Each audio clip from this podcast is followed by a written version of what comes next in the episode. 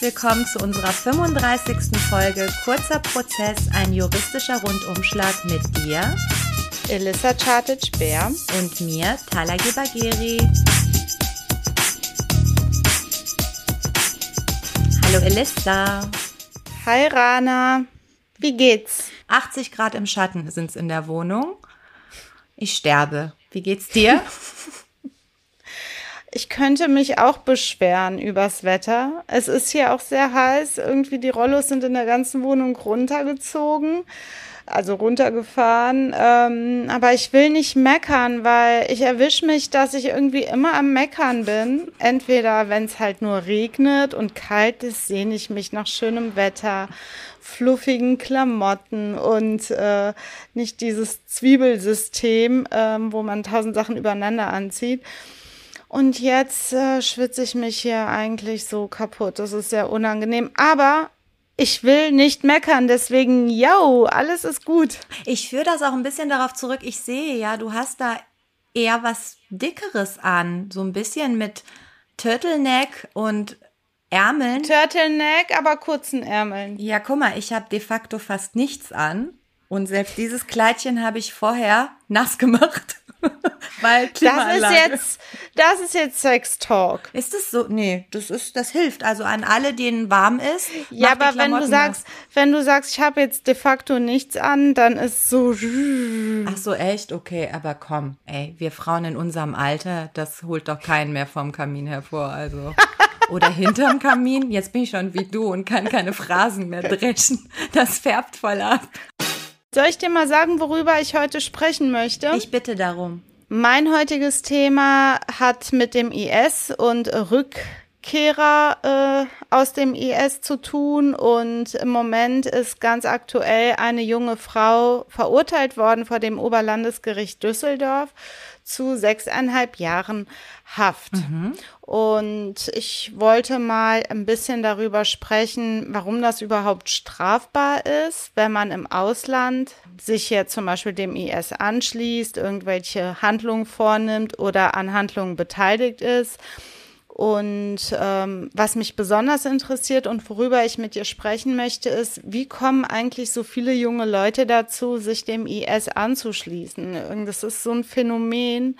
Ähm, was mich beschäftigt, wenn wirklich in dem Fall bei dieser jungen Frau, die jetzt verurteilt worden ist, ähm, die ist mit 15 nach Syrien gegangen, hatte hier ein angenehmes, komfortables Leben sicherlich, äh, komfortabler als in Syrien und äh, war auf dem Gymnasium und hat sich einfach abgesetzt ohne Kenntnis ihrer Eltern. Mhm. Also und darüber möchte ich heute mit dir sprechen. Ja, sehr gut. Ähm, wobei wir direkt anfangs sagen sollten, dass sich ähm, Menschen jetzt, darüber wird es ja gehen, Menschen aus Deutschland nicht nur dem IS angeschlossen haben, sondern auch Al-Qaida davor.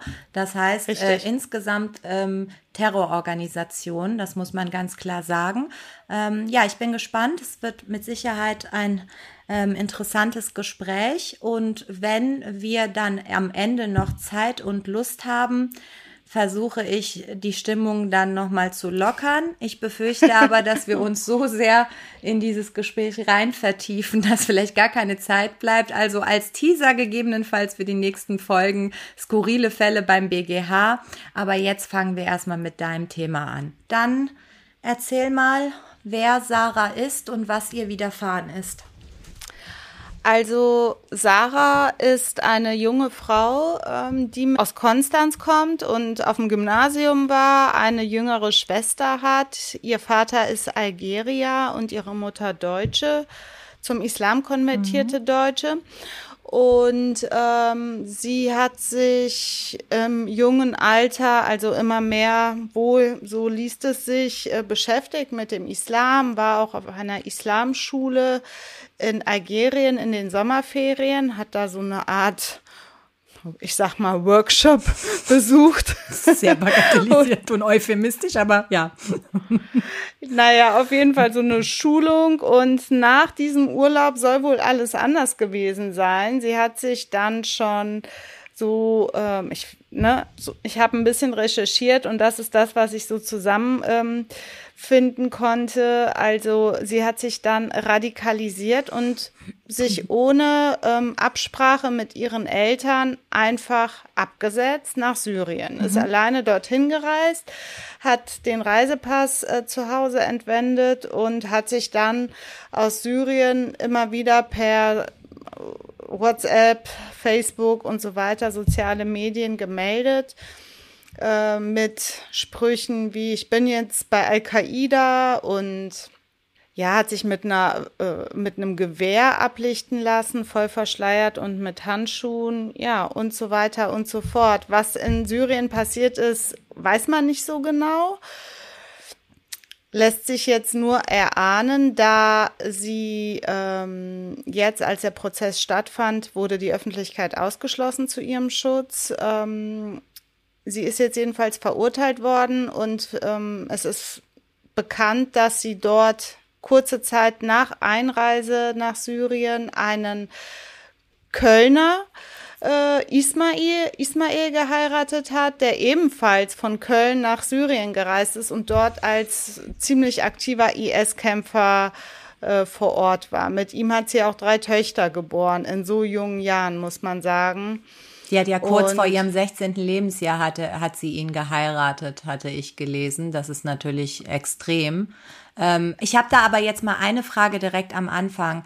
Ähm, du hast ja gesagt, sie hat den Reisepass zu Hause entwendet. Ich hatte gelesen, sie hat dann eine Vollmacht ihres Vaters gefälscht, ist damit in die Türkei gereist und von dort über die Grenze nach Syrien. Haben die Sicherheitsbehörden am Flughafen keine Frage gestellt? Also ist das nicht irgendwie total fahrlässig bei so einem 15-jährigen Mädchen? Ja, äh, ich weiß es nicht, wie das gelaufen ist. Natürlich stellt man sich vor, es müssen noch irgendwelche Rückfragen hier äh, gewesen sein. Irgendwer muss doch auf die junge Frau aufmerksam geworden sein. Vor allen Dingen, da fing das ja an mit der mhm. Es, sie war ja nicht die einzige. Zwar eine der ersten so jungen äh, Frauen mhm. oder jungen Mädchen, aber wie es dazu gekommen ist, keine Ahnung, es hat sich jedenfalls realisiert. Sie hat es geschafft und ich denke, so schwierig ist es nicht, ja. weil die meisten fliegen halt in die Türkei. Mhm. Das ist ja legitim, ist ja auch irgendwo ein Urlaubsort und es gibt viele äh, Leute hier in Deutschland, die dort Familien haben. Also der Pendelverkehr ist ja einfach viel, viel stärker und von der Türkei aus reisen dann viele mit äh, Bussen und äh, mit äh, privaten Fahrt Überfahrtmöglichkeiten nach Syrien rein und dann ist da einfach wenig Kontrolle möglich. Mhm. Das äh, Oberlandesgericht ist eben ähm, der Auffassung, dass ähm, Sarah sich oder diese junge Sarah sich dort in Syrien dem Kampf gegen das syrische Regime angeschlossen hat und am Aufbau ähm, eines islamischen Staates nach den Regeln der Scharia beteiligt hat. Also sie war jetzt nicht nur nach Auffassung des Gerichts eine äh, Hausfrau, die sich um die Kinder und um ihren Ehemann kümmert, ähm, sondern sie war aktiv vor Ort beteiligt. Den beiden, die beiden sollen auch Sklavinnen gehalten haben. Das hört man immer wieder. Es gibt einen Parallelprozess in München, wo auch eine junge Frau angeklagt ist, eine Sklavin, ein Kind, was versklavt wurde, mhm. ähm, ermordet zu haben, indem es in der, der, super heißen, starken Sonne ausgesetzt wurde und das Kind dort verendet ist. Es ist in einem Käfig gehalten worden, ein fünfjähriges Kind. Das ist wirklich. Das ist so abartig, wenn man liest, ähm, wie barbarisch das ähm, dort abläuft. Es ist einfach so widerwärtig, kaum nachzuvollziehen und kaum zu ertragen vor allen Dingen, wenn man sich dann die Bilder vorstellt. Diese Familie, ähm, Sarah und Ismail, ähm, haben dann wohl auch fünf Sklavinnen gehalten. Mhm. Ähm, wobei sich drei dieser Sklavinnen hier in diesem Prozess als Nebenklägerin mhm. angeschlossen haben, treten also als Zeugen auf. Eine ist auch im Zeugenschutzprogramm ähm, hier aufgenommen worden, weil sie Angst vor Repression natürlich hat und sie hat bekundet, wie mit den Sklavinnen umgegangen worden ist. Also die sind auch von ihrem Mann so das Gerichtsurteil vergewaltigt worden, also von diesem Mann von Sarah. Und Sarah hat das bestärkt, gewusst, ihn dabei unterstützt und ihn auch darin bestärkt, diese Frauen zu vergewaltigen. Man muss einfach äh, sehen, welche ja, Absurdität auch dahinter steckt. Man hat halt kaum mit solchen Fällen natürlich im Alltag, auch im Anwaltsalltag zu tun. Mhm. Vielleicht für die Zuhörerin als Einordnung, äh, der IS hat natürlich zahlreiche Gräueltaten begangen, ähm, auch im Westen und gegenüber den Westen. Aber ähm, es hat auch ein Genozid an den Jesiden und Jesidinnen stattgefunden. Und ähm, dort hat man fast alle Männer und Jungs getötet, enthauptet, exekutiert und die Frauen häufig nach drei Gruppen unterteilt. Jungfrauen, Richtig. Verheiratete mit Kindern und alte Frauen. Alte Frauen wurden dann auch ebenfalls exekutiert und die zwei anderen Gruppen wurden dann eben als Sklaven gehalten, weil man ähm, innerhalb dieses barbarischen Zweigs des Islamismus, das hat ja wirklich mit Islam nichts zu tun, äh, tatsächlich ähm, Jesiden nicht als Muslime ansieht, beziehungsweise als Heretiker und Ketzer. Und damit haben die das begründet, dass sie die versklavt haben. Es ist so wirklich, wenn du das liest, wie so Mittelalter. Ne? Also ja, es ist, es ist wirklich ganz, ganz schlimm. Ähm mir fehlen auch, du siehst selber, mir fehlen die Worte, das zu beschreiben. Also ich finde es unerträglich, den Gedanken daran, wie sehr die äh, jungen Frauen, natürlich auch die Männer, mhm. aber die jungen Jesidinnen hier gelitten haben müssen mhm. und schwerst traumatisiert sind. Ja. Also wenn sie überlebt haben, ist das etwas, da muss man schon sehr, sehr äh, resilient ja. sein, um dann noch überhaupt weiter bestehen zu können.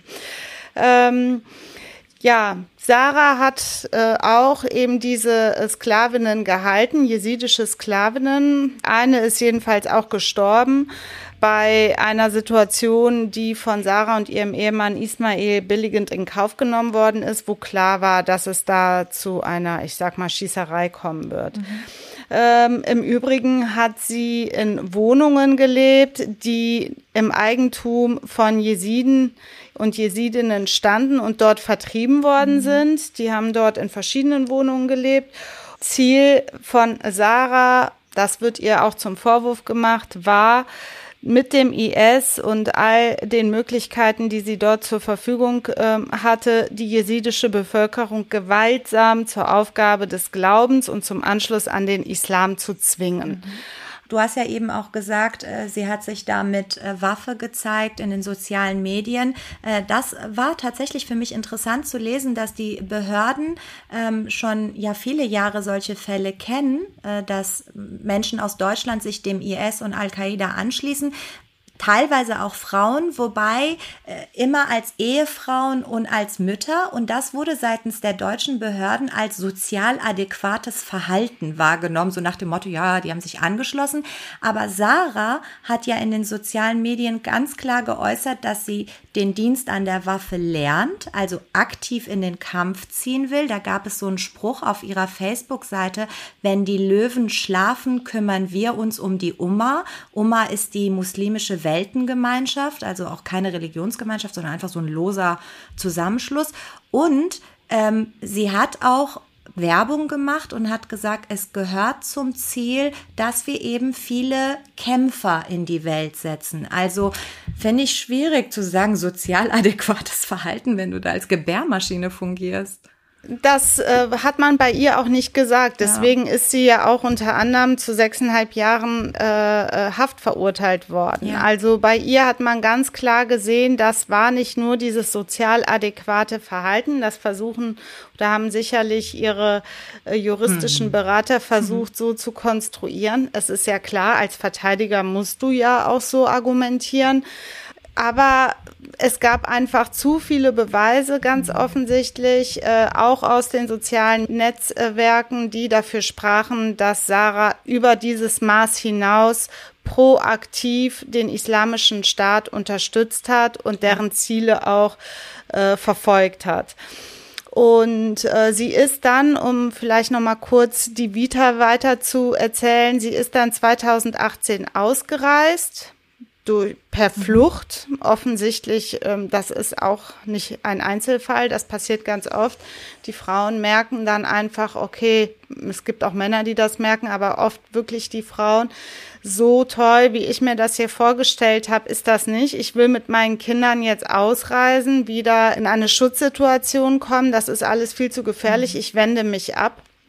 Und das hat sie gemacht, aus was für Gründen auch immer, das weiß ich nicht, das konnte ich nicht ähm, rauslesen aus den ganzen Artikeln, aber sie ist dann in die Türkei und von der Türkei aus, in, in der Türkei festgenommen worden, ausgeliefert worden und dann in Deutschland festgenommen worden. Seitdem sitzt sie in Untersuchungshaft und die drei Kinder weiß ich nicht, die sind wahrscheinlich in Obhut des Jugendamts, was schrecklich ist. Also das Trauma dieser mhm. Kinder in diese Welt des IS geboren zu werden, dort die ersten Lebensjahre mhm. zu verbringen, die ja sehr prägend sind, wie wir alle wissen.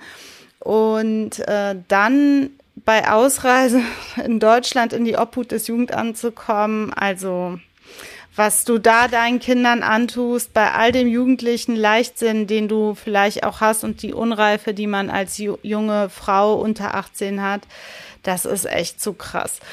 Ganz extrem fand ich übrigens äh, in einem vergleichbaren Fall, ähm, kann man lesen, dass ähm, die, diese Kinder dann ja weder zur Schule gegangen sind, also nicht schreiben und nicht lesen gelernt haben und sich ähm, ausschließlich Propagandavideos des IS angucken durften, unter anderem Sprengungen und mhm. Enthauptungen. Also was da mit dieser Kinderseele passiert. Du sprichst wahrscheinlich äh, den Fall der Leverkusenerin an, die auch im Oberlandesgericht mm. vor Gericht steht. Eine inzwischen 35-Jährige, mm. die äh, ich glaube sogar mit Kindern dorthin gereist ist und dort noch welche mit einem und genau. mit einem Kind mhm. hin und dann dort noch ein, ein, mindestens ein weiteres Kind bekommen hat. Mhm. Äh, ihr wird unter anderem nämlich auch die Missachtung der Fürsorgepflicht vorgeworfen und so weiter. Ich glaube, die Kinder sind auch in Obhut des Jugendamts.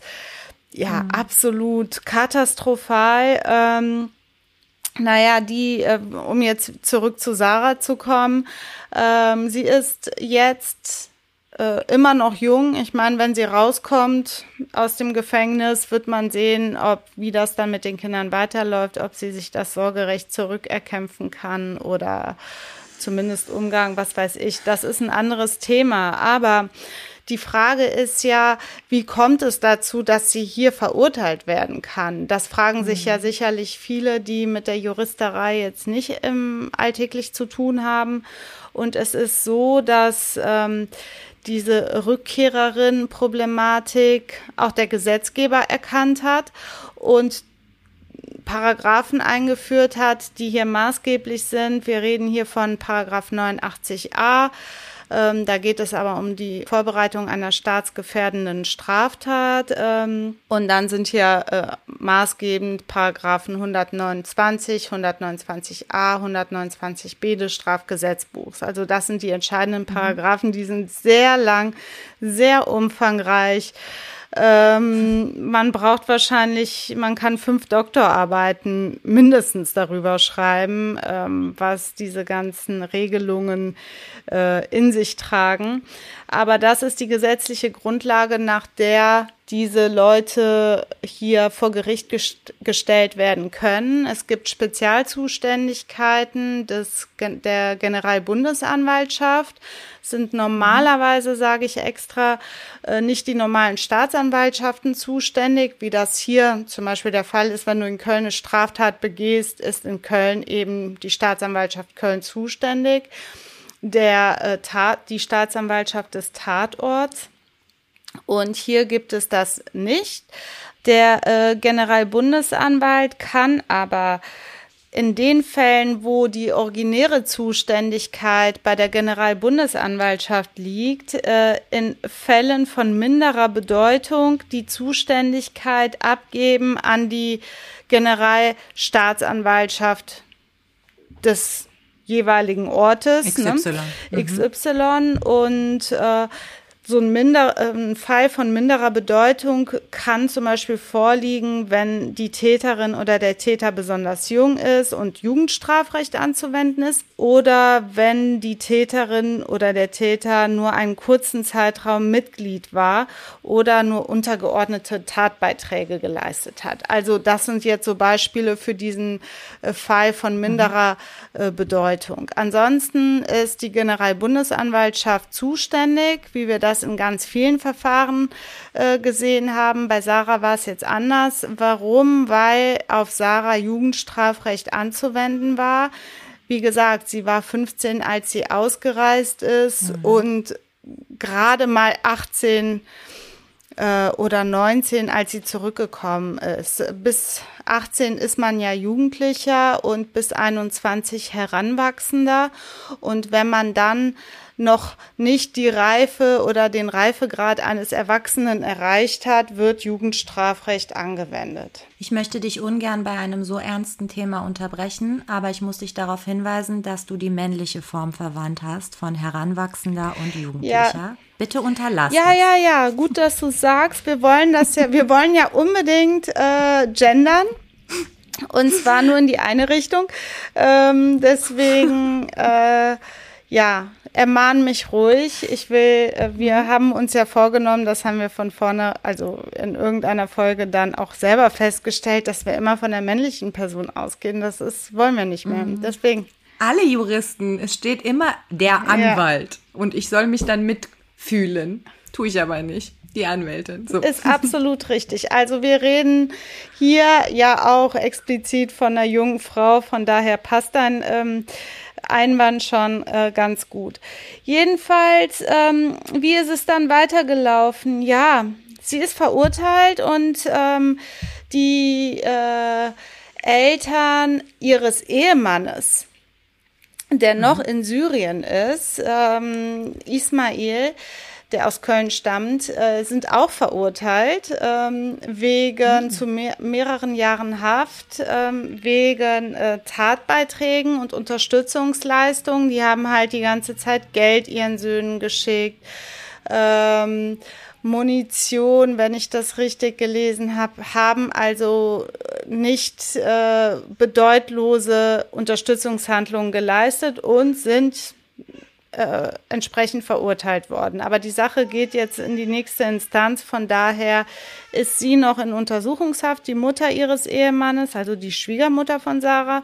Und der Vater, der Schwiegervater von Sarah, ist auf freiem Fuß. Ähm, das Urteil gegen die beiden ist noch nicht rechtskräftig geworden. Warte mal, das Baby. Ähm, ich habe übrigens über Ismail und seine Brüder gelesen. Ja. Da, da, musste ich, da musste ich ein bisschen schmunzeln. Ähm, die haben 2018 2008 in Köln 2008 ja. war das, in Köln Polizisten in den Hinterhalt zu locken. Einer hat so getan, als sei er ohnmächtig und die zwei anderen wollten dann ähm, die Polizisten überfallen und denen die Waffen abnehmen, um gegen amerikanische Soldaten in den Märtyrerkrieg zu ziehen. Das ist ja wohl extrem Also gescheitert. welcher Gehirnwäsche diese beiden und auch viele ja. andere und Sarah letztlich auch natürlich unterlegen sind, äh, bleibt halt die Frage, die aufzuklären ist. Man, ja. das ist ja auch unter anderem das Thema heute.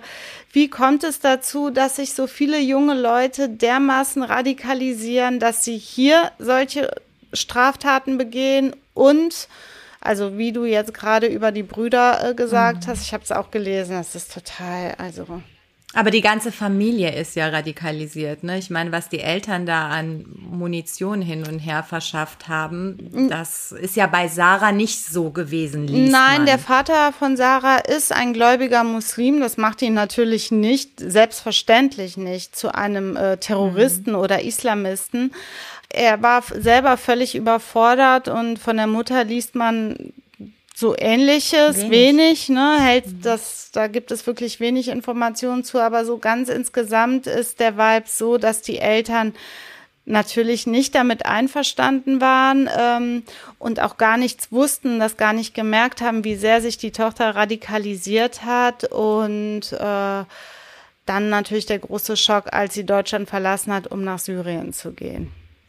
Und äh, inter interessant war auch, dass ähm, Ismail, äh, bevor er Sarah heiraten wollte, nach dem augenscheinlich auch islamistischen Brauch, ähm, es ist ja nicht nur im Islam so, sondern scheinbar auch in der radikalisierten Gruppe, äh, den Vater gefragt hat, ob er die Tochter heiraten darf. Und er hat einfach gesagt, ja. nein.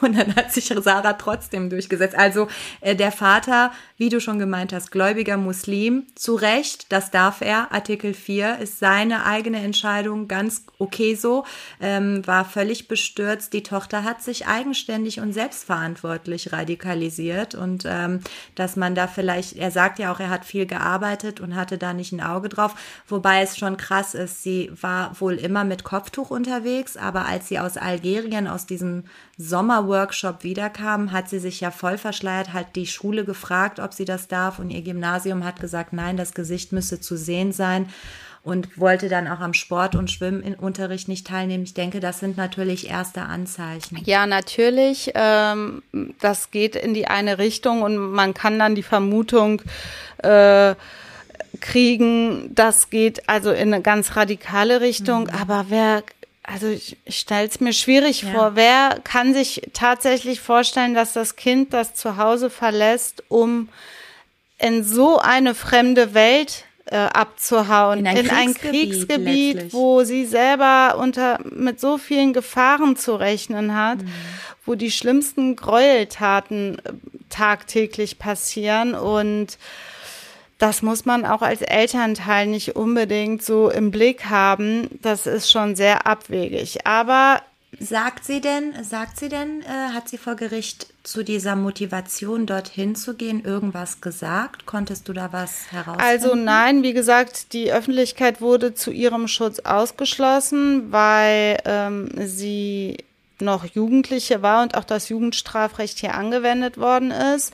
Von dieser äh, äh, Struktur und diesem Kampfgeist und diesem Zusammenschluss geht so eine Faszination ähm, aus auf diese jungen Leute, dass ähm, je nachdem, wie, in welcher Lebenssituation du dich auch gerade befindest, welche Leere du in dir spürst und fühlst, nach was du gerade auf der Suche bist, die Identitätsfrage äh, bei jungen Leuten in der Pubertät, wenn du da auch als Elternteil den Zugang zu deinem Kind verlierst und dein Kind äh, eine Affinität zu so radikalen, was auch immer, du kannst dich ja auch anderweitig radikal ja. Ja. entwickeln und tagtäglich vor Propagandavideos sitzt, dann ähm, kann das eben passieren, dass das echt, dass die Gehirnwäsche, die von solchen Propagandavideos zum Beispiel ausgeht, auch Erfolg zeigt.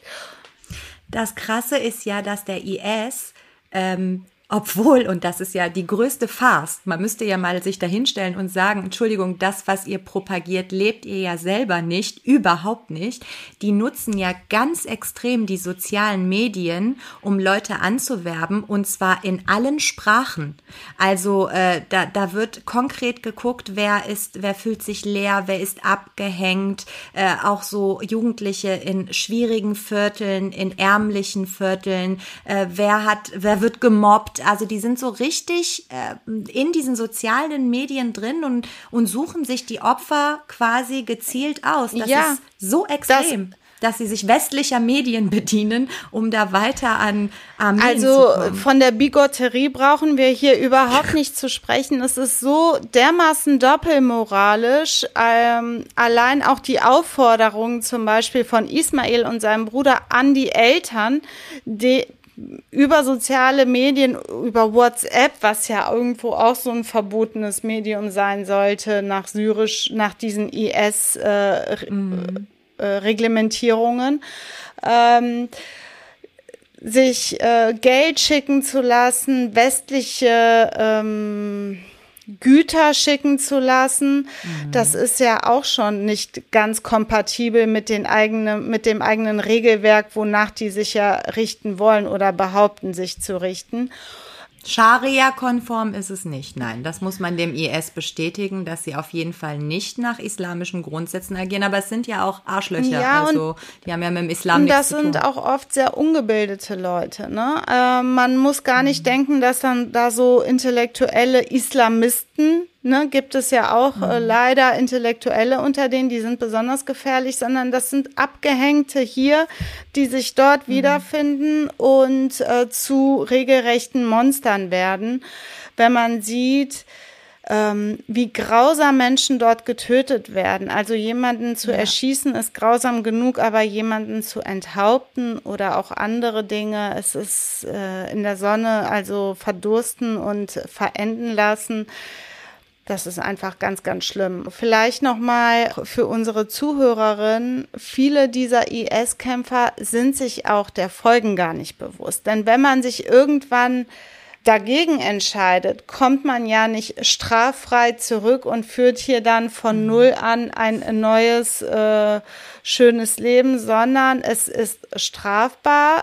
Es gibt ganz, ganz viele Beteiligungsmöglichkeiten, die strafbar sind. Und es liegt immer im Ermessen des Gerichts, die einzelne Beteiligungsform herauszustellen, ganz, ganz konkret anhand von Zeuginnen, von Beweisen anderer Art, von Videos und äh, Propagandavideos, die dann mit diesen Leuten gedreht werden ähm, von anderen, die auspacken, die dann in Parallelverfahren sitzen und ähm, vollumfänglich aussagen, um sich selber eine mildere Strafe zu verschaffen. Und das ist ähm, mit vielen Gefahren verbunden, auch zurückzukommen. Ne? Man muss sich dann hier mhm. den Gerichten stellen und die Strafen gehen auch nicht allzu milde aus, denn es ist schon auch heftig natürlich. Es sind ja auch teilweise Verbrechen gegen die Menschlichkeit, Völkermord. Ähm, das wird ja nicht mit Bewährung hier abgeurteilt. Wir reden ja hier von einer Findest ganz anderen Intensität von Strafrecht. Findest du das Urteil gegen Sarah streng? Nee, Ehrlich gesagt nicht. Sie war zwar sehr jung, das muss man ihr auch muss in der Abwägung mit reingenommen werden und das wird das Gericht auch im Strafmaß mit berücksichtigt haben. Äh, Nichtsdestotrotz hat sie Sklavinnen gehalten und hat nachweisbar ähm, andere IS Kämpfer rekrutiert im Internet, mhm. hat geworben, hat versucht, Leute nach Syrien zu holen zum IS, hat selber vor Ort ähm, Tathandlungen vorgenommen. Sie hat nicht nur ihren Mann unterstützt, sie war nicht nur die Hausfrau im Off, die dann äh, die Sklavinnen hält und ähm, den Haushalt führt und sich um die Kinder sorgt, sondern sie hat äh, ihren Mann dabei unterstützt, Vergewaltigungen zu begehen. Und sie soll zusammen mit ihrem Mann Wach- und Polizeidienste für den IS geleistet haben und wie gesagt übers Internet versucht haben, Leute für diese Terrororganisation zu äh, anzuwerben. Das sind natürlich Unterstützungshandlungen und Tathandlungen, die deutlicher, deutliches Gewicht haben und natürlich sich auch im Strafmaß wiederfinden müssen. Mhm, aber dann ist das Strafmaß natürlich mit sechseinhalb Jahren moderat. Ja, es ist natürlich eine Einschätzungsfrage und eine Ermessensfrage und eine individuelle Frage, wie jeder das ja. findet. Aber ich denke mal, das Gericht hat hier ähm, das junge Alter der Frau mit berücksichtigt. Und ja. wie sie sich sonst im Prozess verhalten hat, wissen wir natürlich nicht. Ihr Anwalt hat jedenfalls irgendwo ähm, gesagt, das liest sich auch wieder, sie war sich nicht bewusst, dass das Sklavinnen sind. Ähm, soweit es um die Sklaverei ging, denn die hätten sich so integriert in dieses Alltagsleben und in diesen Haushalt, die waren halt Teil und deswegen natürlich auch Sklaven, Teil der Familie, mhm. weil sie waren natürlich keine Familie. Sie waren da wie Haushälterin, äh, Sexdienstleisterin für den Ehemann und ich weiß nicht, was da noch alles gelaufen ist. Also voll das Martyrium für die jungen Frauen. Und die äh, eine Zeugin, die im Zeugenschutzprogramm ist, ist, äh, so liest es sich, auch schwerst traumatisiert, hat auch jetzt mhm. große Angst vor Repressalien und deswegen ist sie auch irgendwo in Deutschland geschützt untergebracht. Mhm. In der Parallelsache in München, die du äh, anfangs angesprochen hast, ähm, ist auch eine jesidische junge Frau, die als Sklavin gehalten wurde und die hat ähm, vor Gericht angegeben unter Tränen, dass sie insgesamt 14, 15 Mal verkauft wurde, verliehen wurde.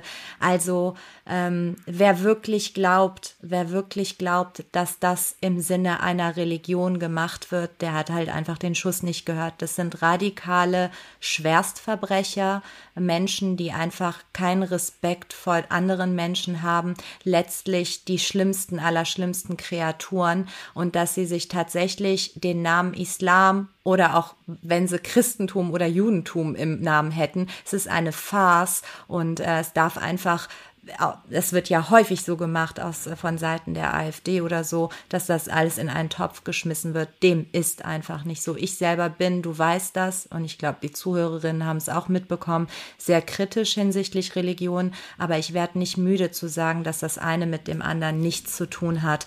Das sind einfach ekelhafte Menschen. Selbstverständlich hat das eine mit dem anderen nichts zu tun. Das sind ekelhafte Menschen. Bin ich auch voll auf deiner Seite. Man muss sich nur die kurze Mühe machen und da bedarf es nicht mal großer Mühe. Wirklich nur ein paar mhm. kurze Gedanken und du kommst sofort dahin. Das ist eine ganz, ganz kleine Splittergruppe der, des Islamismus, der wiederum komplett mhm. entfernt ist vom Islam, vom moderaten Islam, von dem Islam, den die meisten Menschen hier praktizieren. Da gibt es eben diese kleine Gruppierung, die radikal ist und von dieser radikalen Gruppierung ähm, gibt es dann wieder diese ganz kleine Splittergruppe, von denen wir hier heute sprechen. Und mhm die haben wirklich mit dem Islam nichts zu tun. Das ist eine Schande, muss man sagen, dass die sich. Genauso wie die Salafisten hier im Übrigen, ne? Haben auch mit dem Islam nichts zu tun. Das sind die Jungs hier mit der Scharia-Polizei.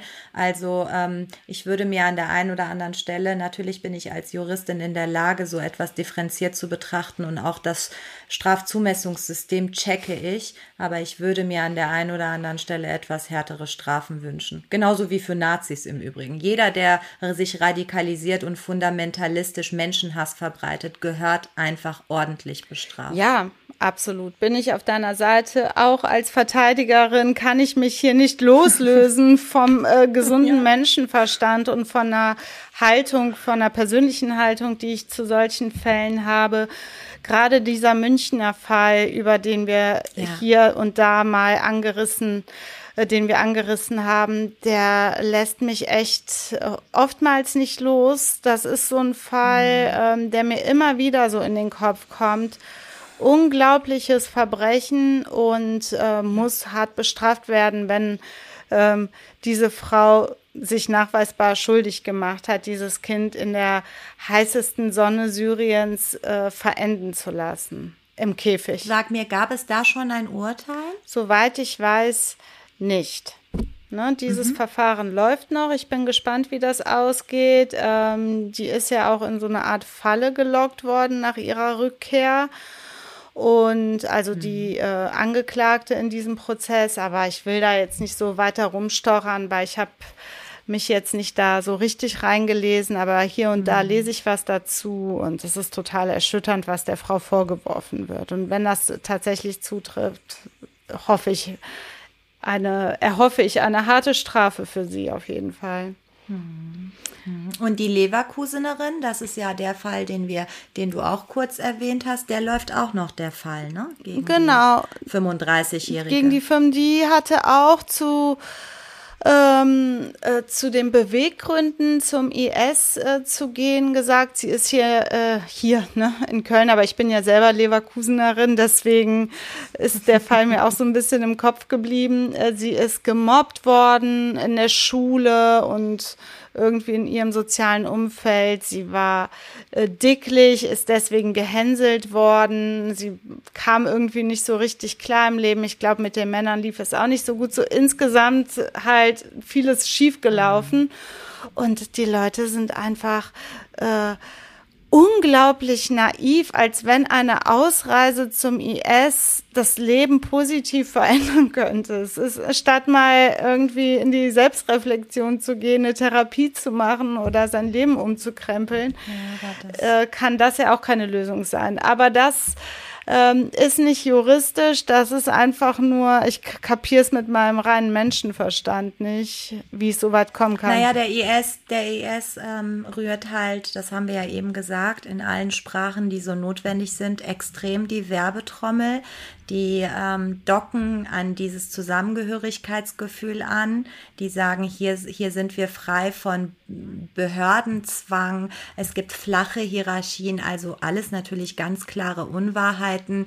Junge Männer werden häufig, gerade auch dort in den arabischen Staaten, damit gelockt, ähm, dass sie eben heiraten können und für das Heiraten eine Prämie kriegen, weil es in äh, muslimischen Ländern häufig so ist, dass man eben für die Mitgift und auch auch die Aussteuer zahlen muss.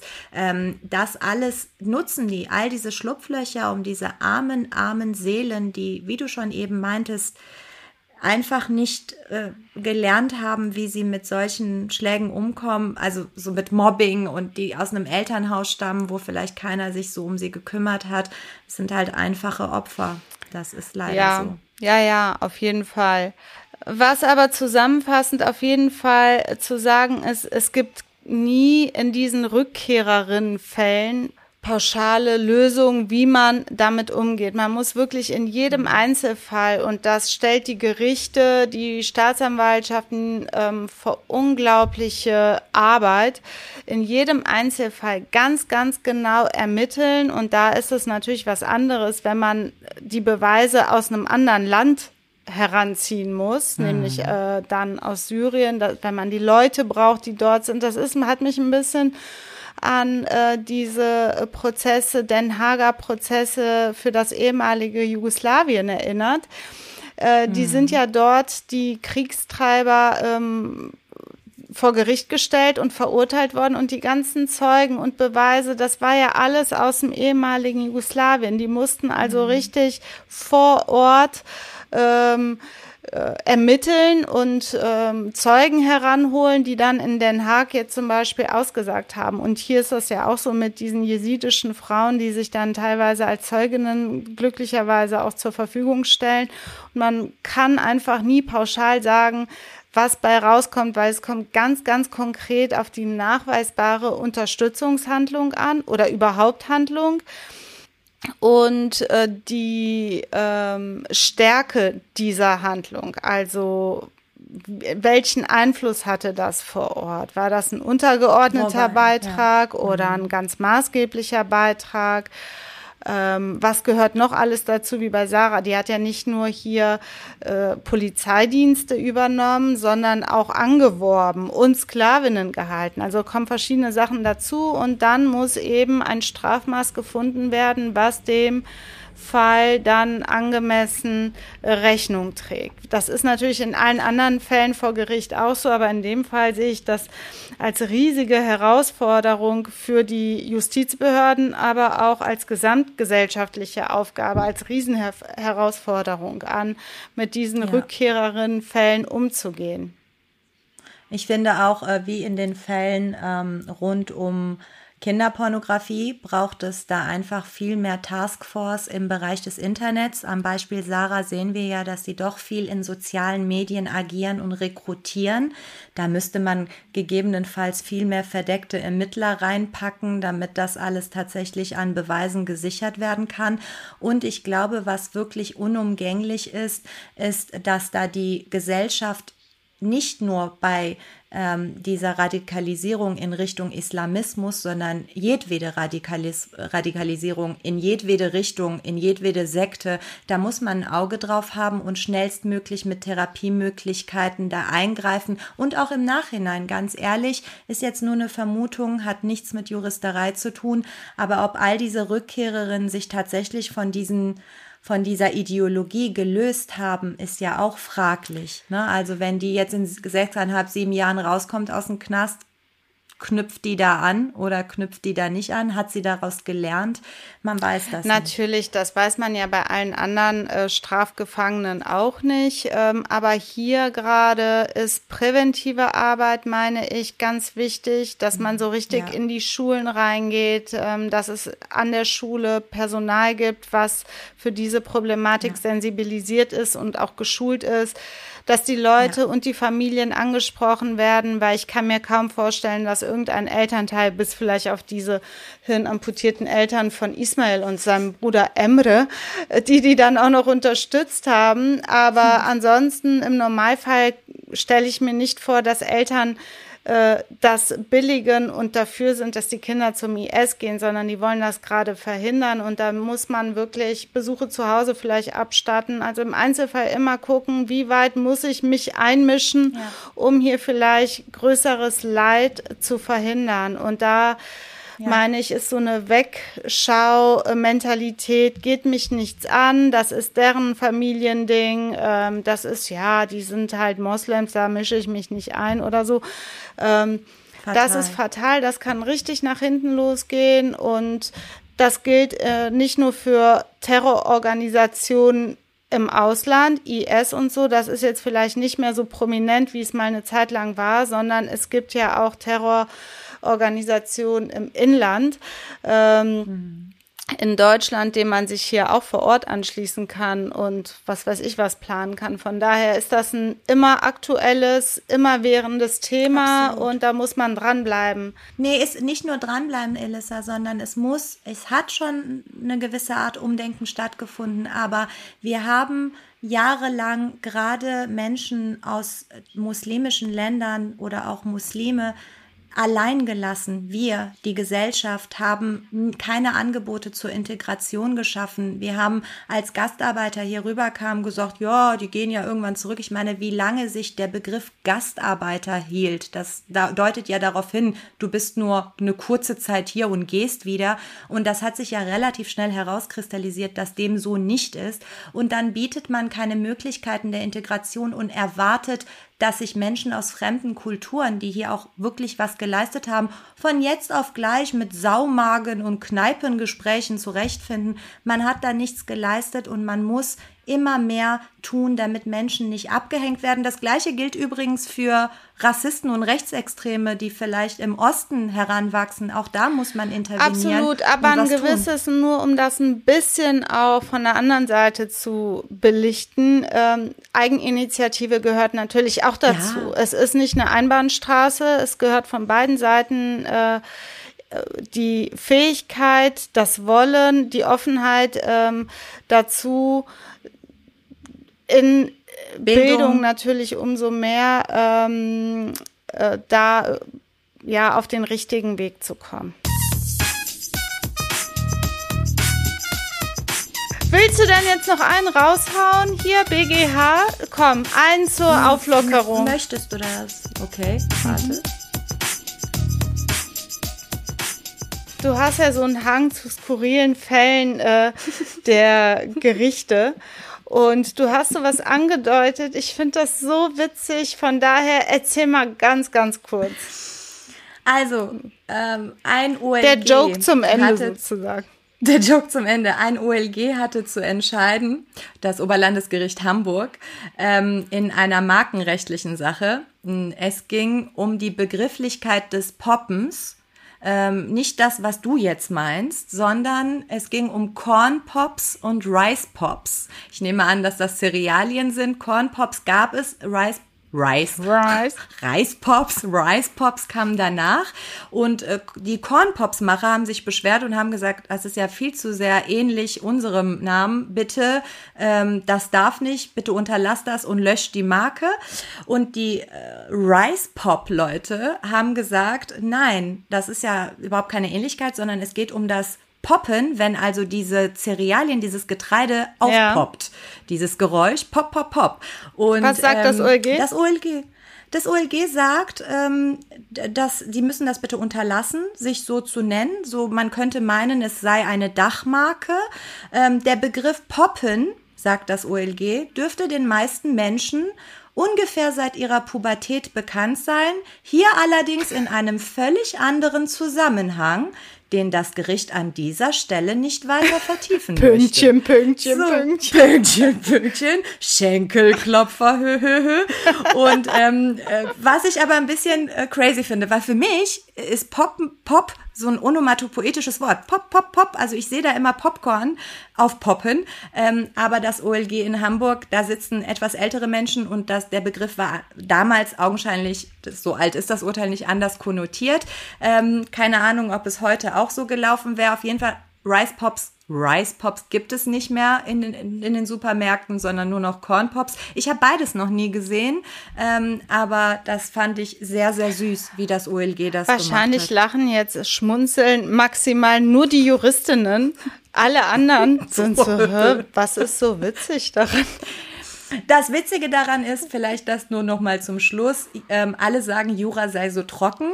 Das stimmt nicht. Natürlich machen wir viel so mit Rechtsprechung und Paragraphen rum, aber manchmal geht es einfach so um Wortauslegungen. Und wenn dann der Jurist oder die Juristin anfängt, Wörter auszulegen und insbesondere wenn es betagte Richterinnen und Richter sind, dann ist es schon manchmal sehr, sehr witzig, diese Urteile zu lesen. Aber ja, du kannst recht haben, unser Humor der, der Juristinnen ist auch echt ein bisschen crazy, verquer. Wir entschuldigen uns an dieser Stelle dafür, aber jetzt sind vielleicht alle etwas aufgemuntert mit dem Schenkelklopfer. Also ich lache. Ich, verla ich auch dafür. Ich verlasse lachend die Sendung.